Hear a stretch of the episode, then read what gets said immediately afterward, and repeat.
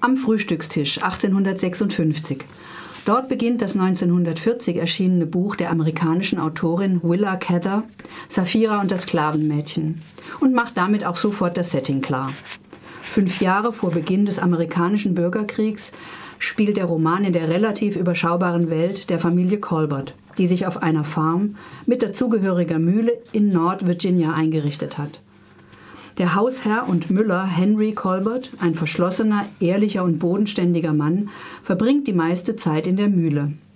Die Patriarchin Sapphira, die seit einiger Zeit wegen Wassersucht an den Rollstuhl gefesselt ist, ist die eigentliche Herrin der Farm. Sie stammt aus einem Teil Virginias, in dem der Besitz von Sklaven üblich ist.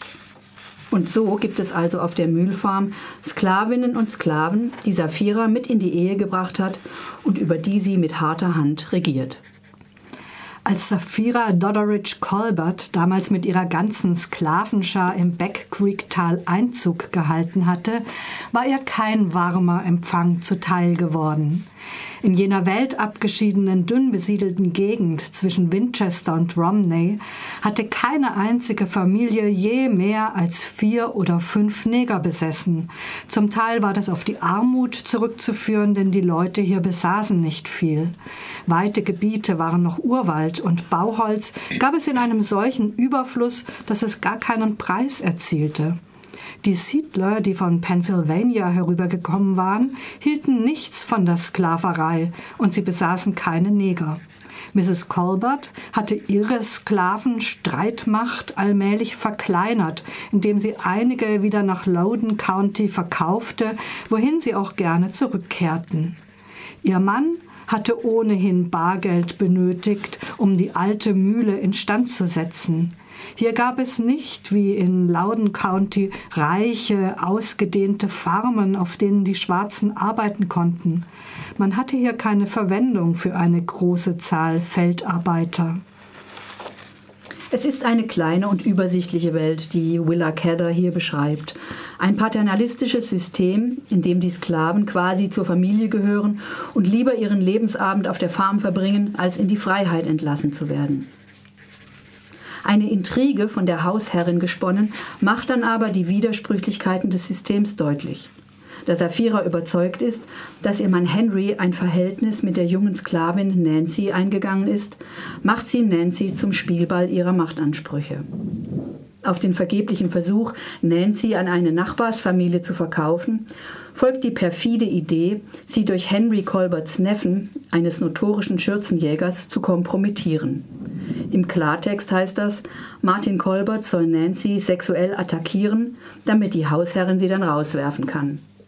Nancy weiß sich schließlich nicht mehr anders zu helfen, als sich Saphiras Tochter Rachel anzuvertrauen. Rachel lebt als verwitwete Mutter von zwei, mit zwei kleinen Mädchen in der Nähe der Colbertschen Farm. Sie ist ihrem Vater viel ähnlicher als ihrer Mutter und eine Gegnerin der Sklaverei.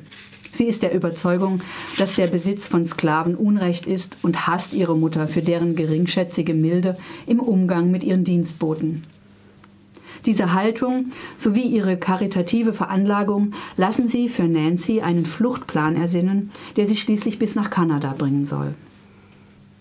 Dieses Drama ist der Kern des Romans von Willa Cather. Drumherum sind jedoch noch weitere, größere und kleinere Tragödien gelegt. Zum Beispiel die Geschichte von Old Jezebel, der Urgroßmutter von Nancy. Die Schilderung der Schiffspassage von der afrikanischen Küste in die neue Welt gehört zu den eindrücklichsten des Romans.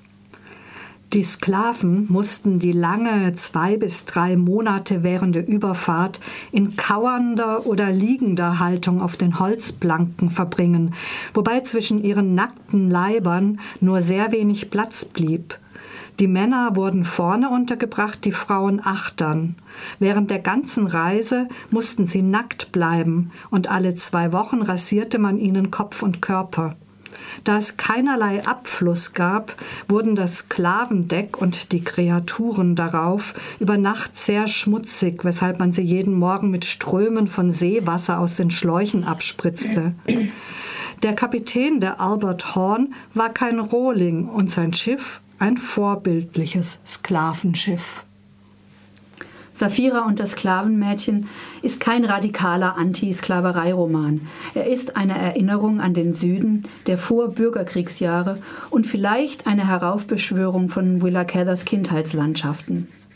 Dass es sich wohl um eine Art Sehnsuchtsort handelt, darauf weisen die innigen Naturbeschreibungen hin. Doch genauso wenig ist er eine kitschige Verherrlichung der Zustände im Vorkriegssüden. Mit Figuren wie der modernen und emanzipierten Rachel und der widersprüchlichen Saphira sowie seiner glasklaren und nüchternen Sprache ist das Buch meilenweit von einem Kitschroman entfernt.